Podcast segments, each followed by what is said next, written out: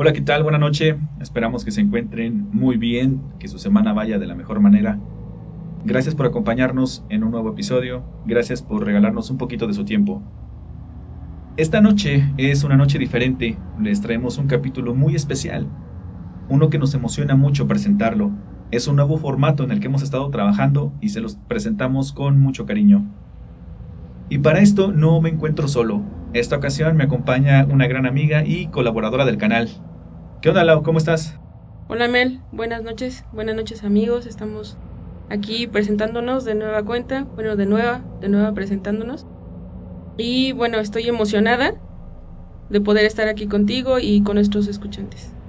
¿Estás nerviosa? Sí, un poquito. Creo que es la primera vez que, que voy a participar contigo en el canal y espero que las historias que traemos sean del gusto de nuestros amigos y les gusten tanto como nos gustaron a nosotros. Perfecto, pues yo creo que sí, va a ser la primera de, muchos capítulos, así que estén muy atentos al canal. Y para esta noche, ¿de qué les vamos a hablar, Lau? ¿Qué nos traes? Nosotros les traemos dos historias. Estas historias llegaron al canal por medio de dos de nuestros amigos que nos escribieron. Y bueno, una se lleva a cabo o se relata en, los, en una comunidad cercana a Puebla y la otra trata sobre unos turistas que fueron a acampar y les ocurrieron cosas extrañas. El punto similar en ambas historias es que están relatadas eh, con base en sectas. Y pues bueno, sin más, si me lo permites, vamos a empezar. Perfecto, adelante, te escuchamos. Ok. Bueno, la primera historia que yo les voy a contar nos las compartió nuestro amigo Antonio. Él primero, este, después de la de publicar el relato de pueblos y sectas en el canal de YouTube, nos dejó un comentario, nosotros lo leímos y nos fue muy interesante. Posteriormente lo contactamos y le pedimos que nos diera más detalles. Y bueno, su relato completo lo dejó en nuestra página de Facebook, a cual les invitamos a que nos sigan. Ustedes busquen así como Amplitud Paranormal y ahí van a encontrar nuestro contenido. Estando, estamos haciendo aquí comercial, ¿verdad? Y también pues síganos en TikTok y en otras redes sociales. Sí, aparte les vamos a dejar las, las ligas en la descripción del video y también en la información del canal. Ahí encuentran los, los enlaces a, a todos, a, a, Facebook, a TikTok, a, Instagram. por ahí los esperamos. Perdón, pero ahora sí, vamos. Bueno, ya después del comercial, vamos a empezar con las historias. Dale, te escuchamos. La historia de nuestro amigo Antonio comienza este, nos comienza escribiendo que cuando él iba a la universidad, uno de sus profesores les contó que eh, en allá por los años 80 más o menos, la universidad organizaba trabajos de campo. Y en ese entonces a la escuela eh, organizó un, un estudio en el cual tenían que asistir a comunidades alejadas para llevar eh, información sobre la planificación familiar. En ese entonces, visitaban poblados alejados del estado de Puebla. En su mayoría los pueblos tenían pues un aspecto humilde, las personas vivían en casitas pues todavía pues chocitas o no eran casas grandes ni ostentosas. En la mayoría de sus pueblos la gente se transportaba a pie, los autos no eran muy comunes. Y pues así pasaban de pueblito en pueblito llevando la información y pues haciendo la encomienda que la universidad les encargaba. Pero dice que llegaron a una comunidad la cual les llamó pues muchísimo la atención Antonio dice que no recuerda el nombre que el profesor les dio, pero les llamó mucho la atención que al, llegar al lugar encontraron camionetas o autos de alto valor económico para la época y que además las casas del lugar, de entrada, las primeras casas que empezaron a encontrar en el pueblo, pues tenían una apariencia como ostentosa, muy diferente a todas las casitas eh, de las otras comunidades en las que habían estado. Y dice que pues nada más les llamó la atención y que no le pusieron mucho, mucho caso y siguieron caminando, siguieron explorando. Y que en esa exploración pues también encontraron que había casitas pues, pues así de no, no tan ostentosa apariencia, pero que esas casitas se encontraban así como pues descuidadas o abandonadas. Y ya, llegaron a la casa en donde se iban a hospedar y pues esa casa era bastante cómoda. Comenta que la señora que los iba a hospedar era muy amable, muy hacendosa que de hecho dijo a sus sirvientes que trataran bien al profesor y a sus alumnos. El profesor iba, este, acompañado de seis personas, entre hombres y mujeres. Entonces cuando llegaron a esa casa, la señora les invitó a comer, les enseñó cuáles iban a ser sus habitaciones y sus sirvientes les ayudaron a que se instalaran pues perfectamente en las habitaciones. Y pues que, pues ya, que se instalaron y que posteriormente se salieron a hacer sus primeras tomas de muestra y también a hacer sus, pues a compartir la información que llevaban. La única recomendación que les dio la señora fue que no salieran de noche, que porque en ese lugar había delincuencia y que esperaba pues que no les dieran un susto y que pues mejor para, para tener precaución no salieran de noche.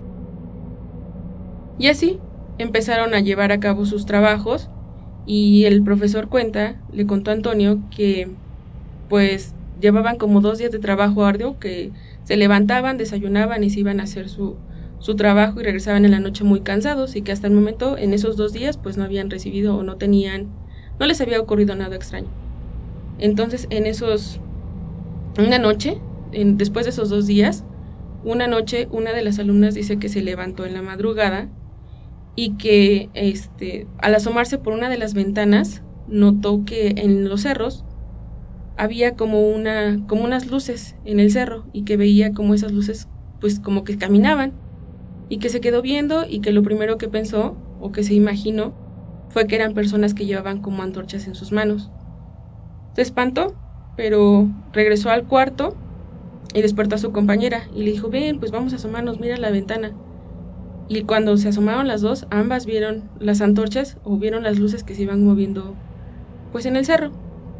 No le tomaron mucha importancia y se regresaron a dormir. Y ya al otro día, cuando se levantaron junto con sus compañeros, empezaron a platicar pues lo que habían visto en la noche anterior sobre las luces. Y pues los compañeros les dijeron, ustedes tranquilas, yo creo que como la señora nos dijo, a lo mejor son esas personas que andan pues este pues haciendo alguna actividad ilícita. Además ellos ya habían visto alguna vez en esas, en esas exploraciones o en, esas, en ese trabajo de campo, habían visto o se habían encontrado con algunos, unas personas que, que hacían, pues sí, como actividades del este, que, que se encontraban en, en el bosque cerca de la zona de la Malinche. Entonces le dijeron, pues no se preocupen, nosotros estamos hasta acá, no les pueden hacer nada, estamos lejos de ese cerro. Y ya, siguieron sus, sus actividades. Pero al otro día, mientras desayunaban en aquella casa, pues la señora se acercó para preguntarles si se sentían a gusto, si estaban bien, cómo les había ido con su trabajo. Pues entre la plática el profesor le estaba contando a la señora cómo se estaban desarrollando las cosas y de fondo, bueno, ahí mismo en el lugar donde estaban desayunando, estaba el hijo de la señora, que dice que tendría alrededor de unos ocho añitos más o menos, pero que estaba juegue y juegue y que mientras jugaba decía muchísimas groserías. Entonces el profesor ya aturdido lo que hizo fue como que voltear a ver al niño ya para pues para disminuir o para callar todas las groserías que decía y le dijo, "Ya, niño, ¿qué no ves que a Diosito no le gusta que los niños digan groserías? ¿O qué no vas al catecismo para que te enseñen a no decir esas palabras?" Y así así de de improviso, así la señora explotó, se súper enojó y lo que hizo fue decirle al profesor que no estuviera metiendo esas ideas en su casa. Se puso muy agresiva la señora y dice que ahora sí la señora con todo y groserías le dijo al profesor y a sus alumnos que se fueran, los corrió de su casa. Y pues ya el profesor y los alumnos asustados y sin entender lo que estaba pasando, y pues a pesar de que el profesor pedía disculpas y pues no entendía, ¿no? No entendía el por qué se había enojado tanto la señora, el profesor pensó que a lo mejor por regañar a un niño que no era su hijo, pues que se había puesto así tan mal la señora, pues ya tomaron sus cosas y se fueron. Y fueron a buscar otro lugar en donde quedarse. No, no nos describe Antonio en dónde se fueron a quedar, solo nos cuenta que ya encontraron otro lugar en donde quedarse y que siguieron con sus actividades de, de la universidad. Y dice que al otro día fueron ya este, a tomarse un refresco después de sus actividades, que iban más o menos como a mediodía de las actividades, y que se fueron a tomar un refresco a la tienda del lugar, que era una tienda grande, y que entonces el dueño dice que llegaron a la tienda y como que el dueño los evitaba, como que sí los quería atender, pero como que no los quería atender, y ellos ya se sentían así como medio rechazados a lo mejor por los pobladores y a lo mejor por el mismo tendero, ¿no? Pero pues bueno, tomaron, estaban tomando su refresco así tranquilamente y dice que el tendero se acercó a ellos así como, como un tanto como silencioso, como, como con mucha precaución de que nadie lo viera. Se le veía el miedo. Entonces dice que se acercó y les dijo que, que no se veía que fueran malas personas, que él solo les quería advertir, que les pedía que por favor se fueran para que no les pasara nada. Y el profesor y los muchachos se quedaron así como, ¿por qué nos está diciendo esto este señor, no? Se ve que es buena persona, pero ¿por qué nos está advirtiendo? Y el profesor le dijo, ¿por qué? ¿Qué está pasando, señor? Y el señor ya como que buscando la forma en que no los vieran, los, les dijo que se pasaran un poquito más a su tienda, como que los escondió, y ahí fue donde les empezó a contar la siguiente historia. Hace unos años, este pueblo era muy muy pobre, pero un día llegó un hombre muy extraño a vivir aquí, y la situación cambió. La idea de este hombre, o lo que este hombre les hizo creer a todas las personas que aquí vivían, es que si se unían a él a adorar a algo, no nos mencionaba el Señor qué, sus sueños se iban a cumplir, que todo ellos iban a poder tener todo el dinero que quisieran y que iban a poseer todas las cosas que ellos quisieran.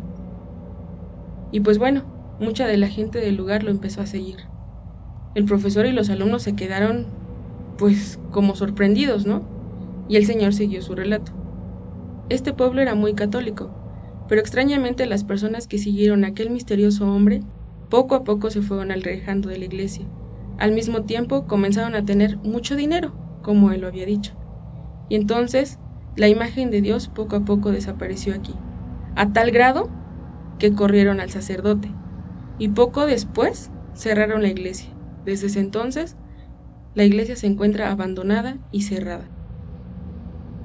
El profesor y los muchachos ya estaban, pues escuchando atentamente, pero también estaban muy espantados.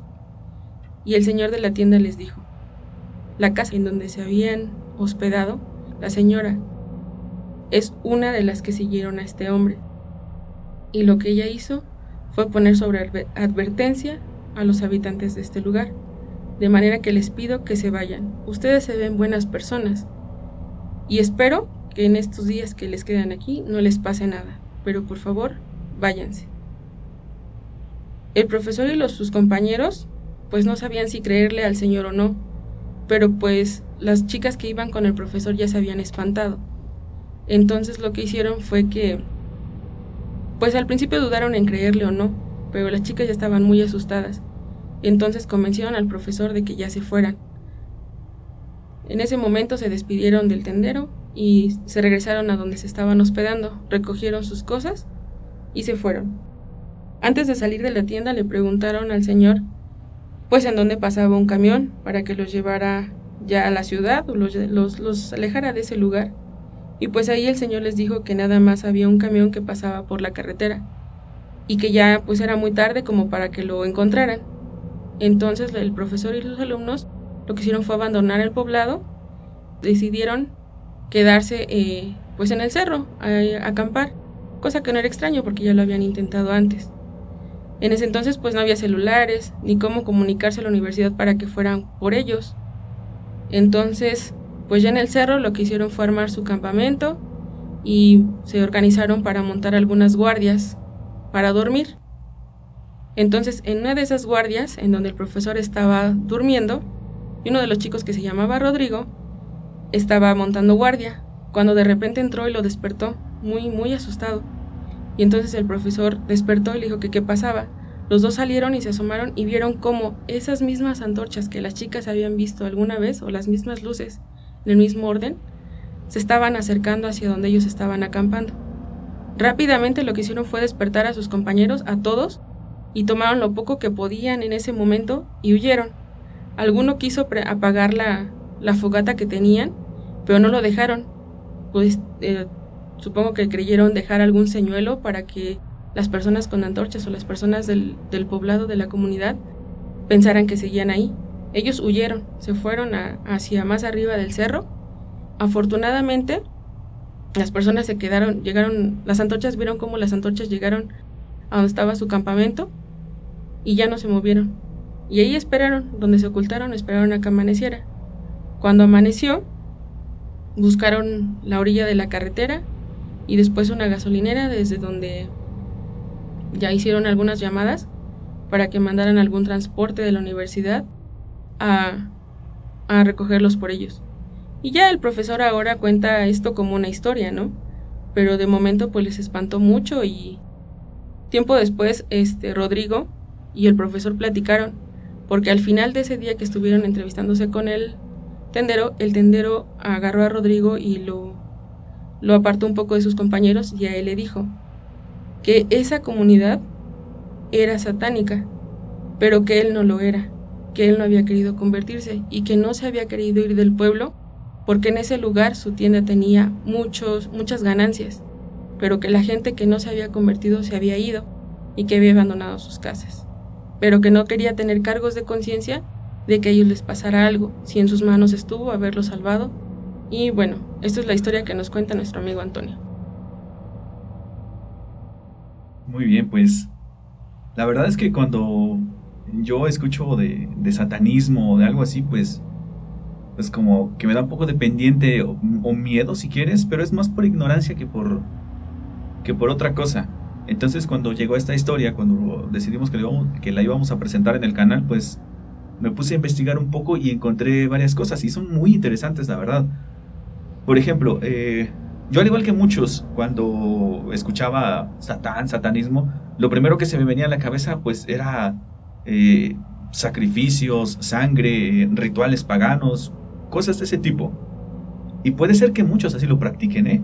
Pero por lo que leí el satanismo no es acerca de eso, va por otro lado. Es más bien como, como una filosofía de vida, como algo interno. Dice que es la aceptación de uno mismo como un ser carnal. Y esto quiere decir aceptarte como el ser humano que eres, aceptar que tienes defectos, que tienes errores, pero que también tienes necesidades. Entonces el satanismo te incita a buscar tu propia felicidad partiendo de eso, de que no eres perfecto. A ver, y también hay un punto muy específico que te hace ver por ti. Antes de ver por otro, vas a ver primero por ti, por tu felicidad. Y esto es a diferencia de las otras religiones. Por supuesto que estamos hablando solo de las directrices, ya que de esto a la práctica pues hay un abismo. Y otro punto interesante es el concepto que ellos tienen de, Satán. y seguimos hablando ¿eh? de lo mismo. Eh, lo tienen en, el concepto de que es un ser que está en contra del autoritarismo, en contra de aquel gobernante caprichoso, aquel gobernante que rechaza el libre albedrío, o sea, con los que no te puedes mm, revelar, pues. Eh, como que hay una pedrada ahí, como que ahí está marcado el antagonismo, ¿no? Contra quién va dirigido. Y escucha esto, contrario a lo que se piensa, ellos rechazan, en el satanismo rechazan la violencia y el abuso. En su filosofía estipula que no pueden hacer ningún tipo de sacrificio. Solo se autoriza para fines de defensa o nutricionales.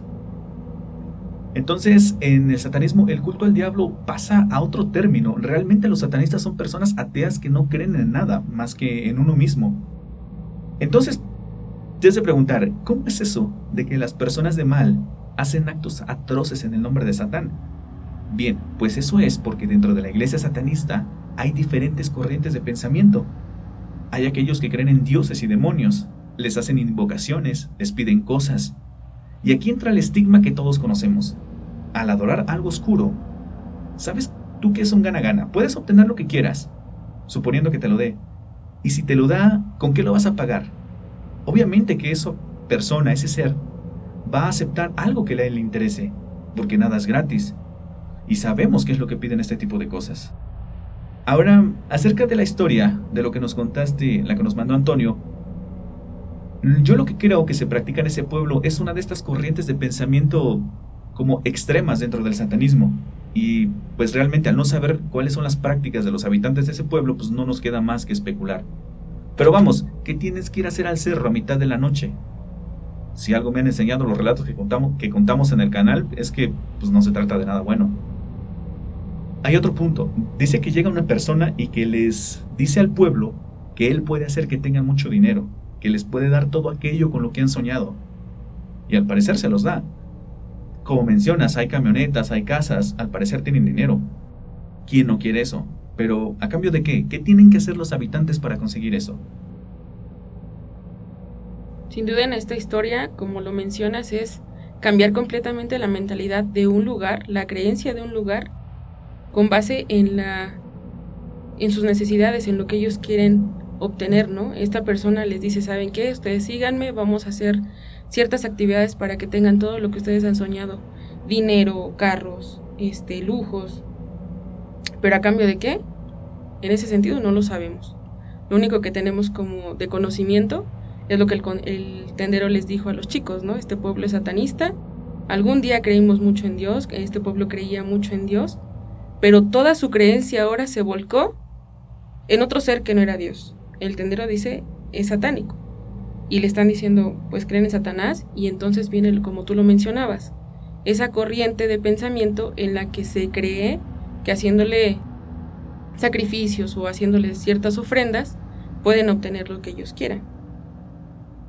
Pero pues al final estamos haciendo especulaciones, no lo sabemos muy bien, pero pues la, la fe de este pueblo se, se, fue, ¿no? Perdió la fe en Dios a cambio de tener favores, de tener las cosas de manera fácil. Porque si eso es bien cierto, ah, no estamos acostumbrados a, a trabajar, a esperar. Últimamente lo que se espera es que todo sea fácil, rápido. Y si este, esta persona les dijo que haciendo esos, esos ritos o esas, esas actividades iban a tener sus favores rápido, pues se voltearon completamente a creer en él, ¿no? Y como lo mencionas, ¿a cambio de qué? Eso no lo sabemos.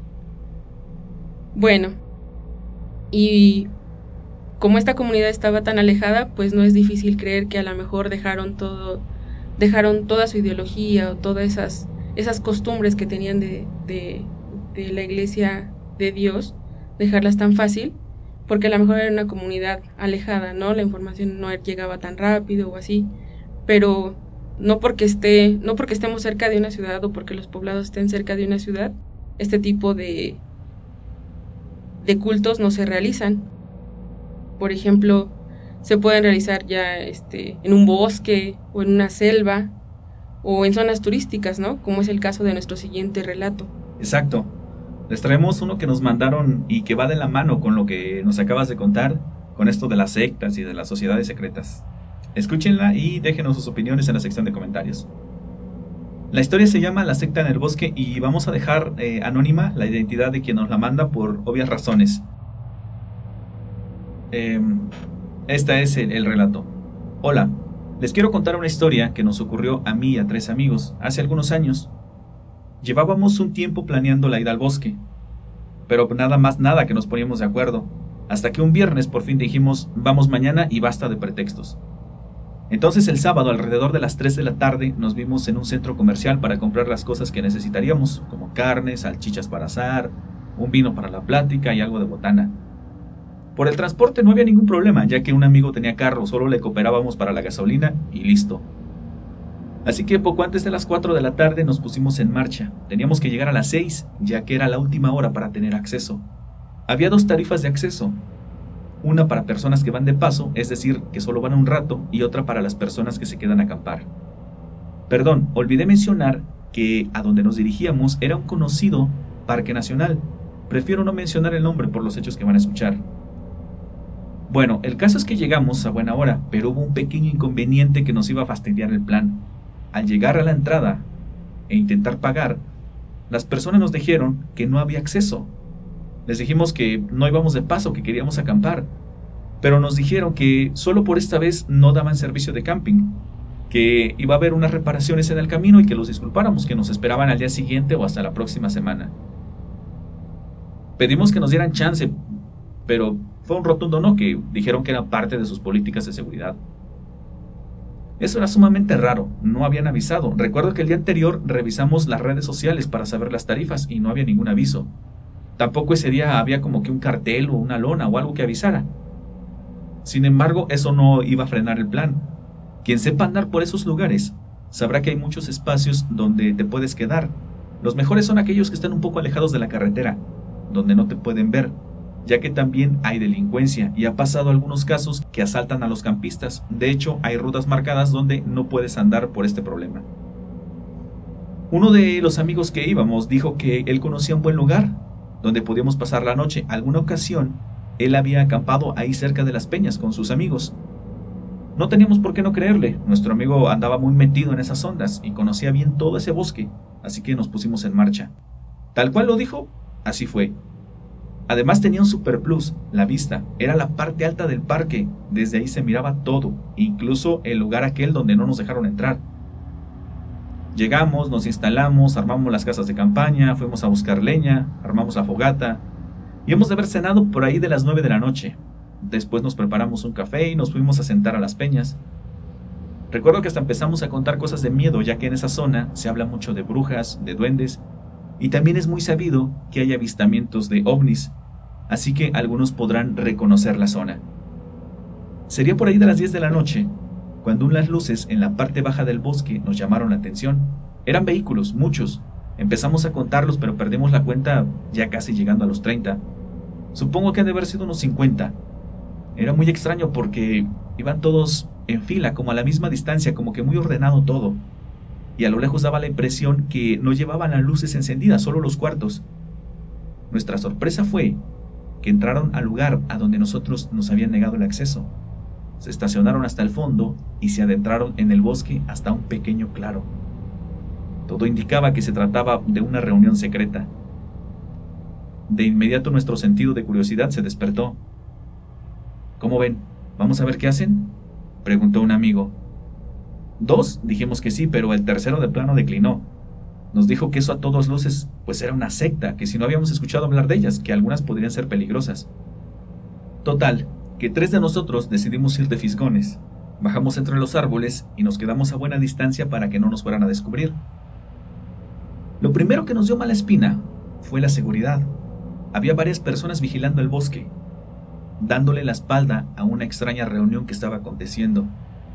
Pero lo verdaderamente raro fue una especie de misa que estaban celebrando, ya que todos estaban usando túnicas y prestaban atención a un líder que estaba al frente. A la distancia que estábamos no pudimos escuchar nada, aparte todo era muy tranquilo. Su ceremonia ha de haber durado como media hora. La verdad es que hasta nos habíamos aburrido, no era nada de lo que pensamos que íbamos a ver. Pero pronto las cosas iban a cambiar. Cuando el hombre que estaba al frente terminó de hablar, se colocaron todos en círculo, bajaron a dos personas de una camioneta y éstas traían cubiertas la cabeza con una capucha. Les quitaron toda la ropa pero permanecieron cubiertos de la cabeza. Entonces, aquel líder, el que estaba hablando, sacó un libro y empezó a recitar algo. Esto sí lo hizo en voz alta, pero tampoco entendimos una sola palabra. Después pareció que bañaron a estas personas, y lo que viene a continuación casi nos saca un grito, pues una persona le pasó al líder un par de hierros candentes que sacaron de la fogata. Con estos marcaron a los dos encapuchados a la altura de los hombros. Después les dieron una máscara y todos los agremiados les dieron la bienvenida, pero de una manera, vamos a llamarle muy efusiva. Entonces las cosas pues ya estaban más que raras.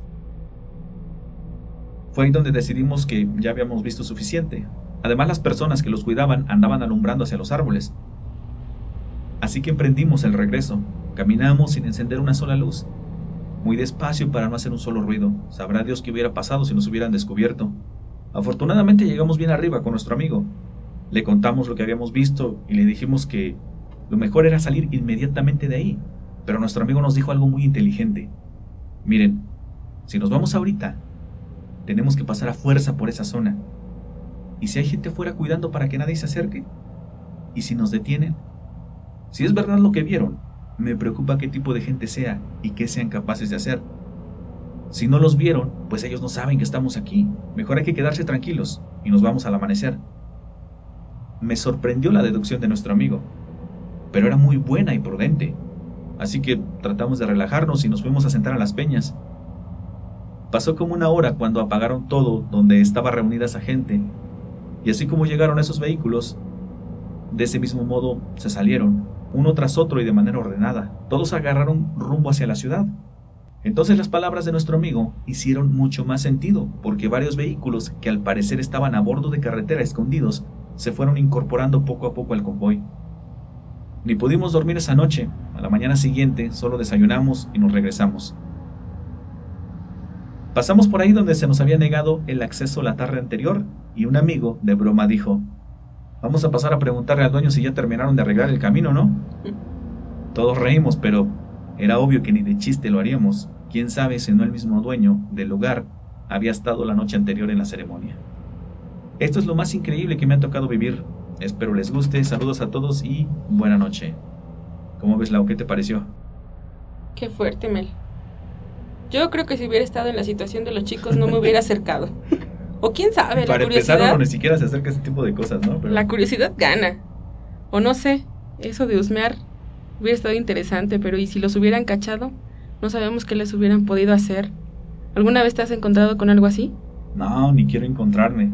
La verdad nunca he estado en una situación de ese tipo. Yo creo que me pasaría como, como lo del amigo que, pues el morbo, ¿no? De, de saber qué están haciendo, vas a curiosear. Pero, pues ya pensándolo fríamente y escuchando cada cosa aquí en el canal, pues, pues mejor no. Pues yo creo que de momento la adrenalina te hace moverte, ¿no? Y vas y exploras y todo, y ya cuando te das cuenta, a lo mejor ya estás más lejos de retirarte que, que de huir. Pero ver, no. ¿Y tú qué harías si te fuerte. encontraras con algo así? ¿Irías? ¿O mejor le cortas vuelta?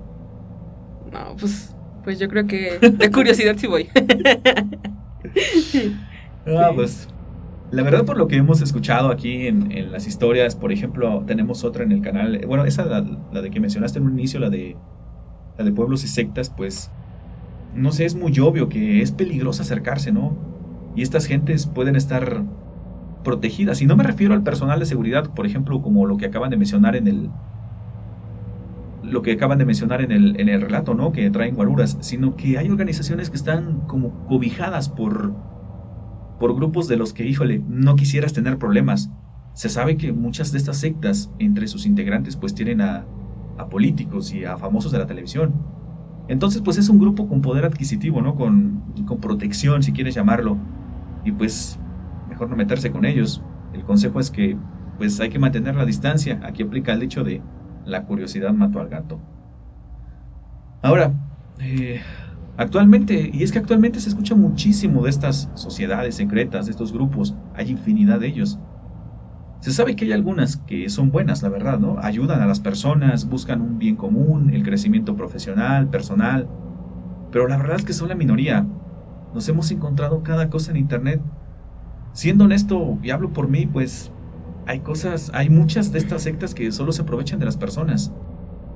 Por ejemplo, mira, Habemos gente que en un punto de nuestra vida estamos buscando el camino, o un camino. Tenemos problemas económicos, problemas de familia, laborales.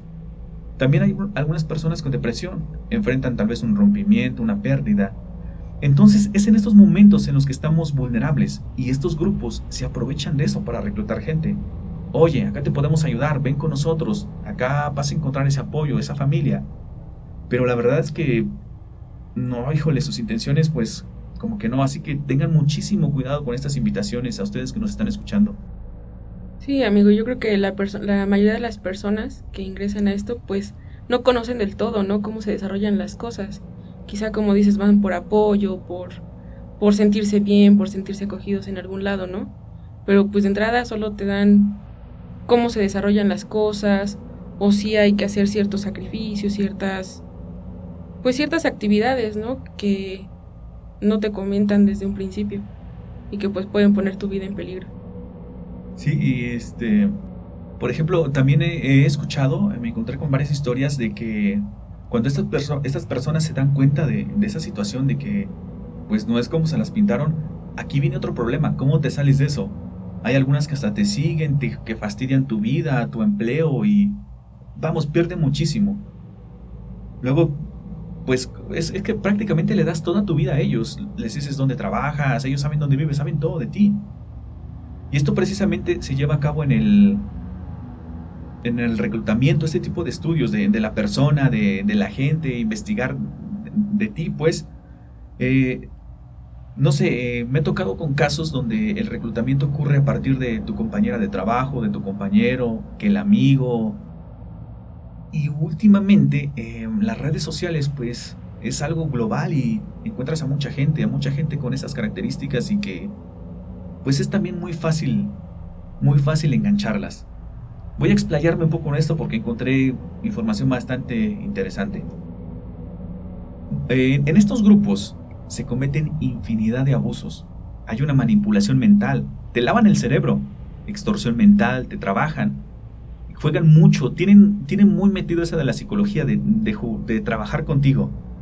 Y disfrazan todos estos abusos con, con eso de sus normas estrictas y de mantener secreta su sociedad, que tienes que hacer sacrificios, que vas subiendo de rango, de nivel.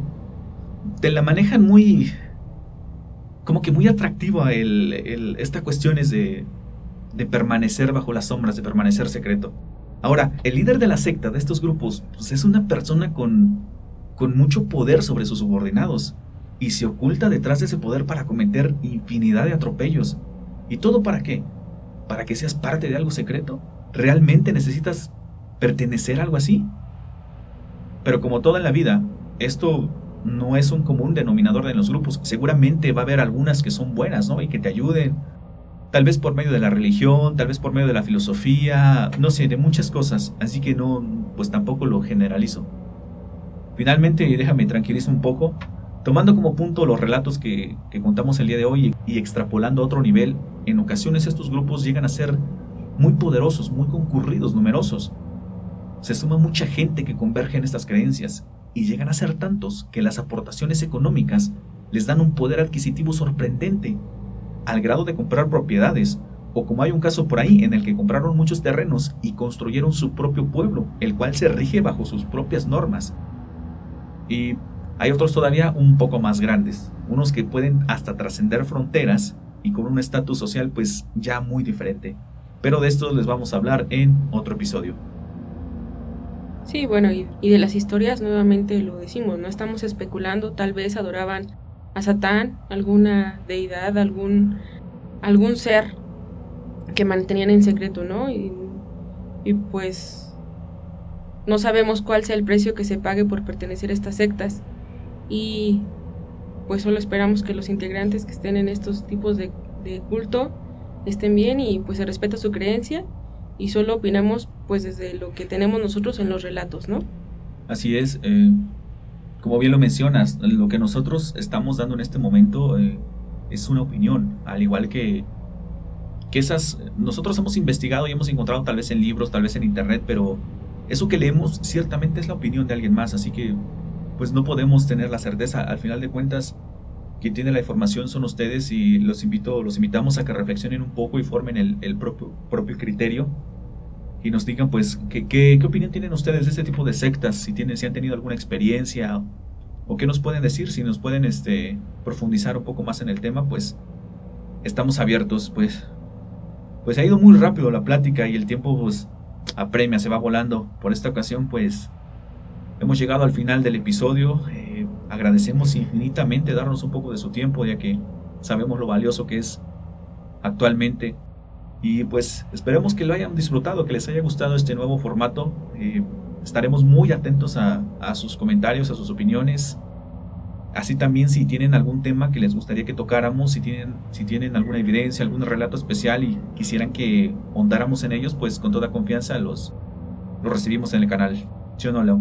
Claro, aquí estamos para escucharlos, para leerlos y compartir con ustedes los relatos que nos lleguen. Muy bien, pues ha llegado la hora de despedirnos, Lau. Gracias, Mel. Yo estuve encantada de poder participar contigo, llegar a nuestros amigos y esperando que este nuevo formato sea de su agrado, que hacemos con mucho cariño para ustedes. Y bueno, ya si, estoy de regreso, me gustaría compartir con ustedes más relatos paranormales que tanto nos gustan compartirles relatos de brujas, de nahuales, o fíjate que revisando los comentarios de nuestros amigos en, nuestras redes sociales, nos dimos cuenta que tenemos ahorita algunos o varios de una mujer muy atractiva que se aparece en la zona maya. Precisamente ahorita ha tenido un poquito más de auge con eso de la construcción del tren maya. ¿Qué opinan amigos? ¿Les gustaría escuchar más acerca de estos relatos? Coméntenos por favor en los comentarios, déjenos sus comentarios en, en la página y pues estaremos trabajando con este, en ello y los leeremos con gusto. Sí, ojito con este tema, ¿eh? está muy interesante. Algo está pasando ahí en el tren Maya. Eh, hemos encontrado un sinfín de evidencia y personalmente nos, nos ha hecho llegar, nos, nos, hicieron llegar por ahí en el canal, así que pues estén muy atentos. Como bien lo dijo la, pues no olviden mandar sus historias, sus evidencias, lo pueden hacer al correo electrónico, al número de WhatsApp.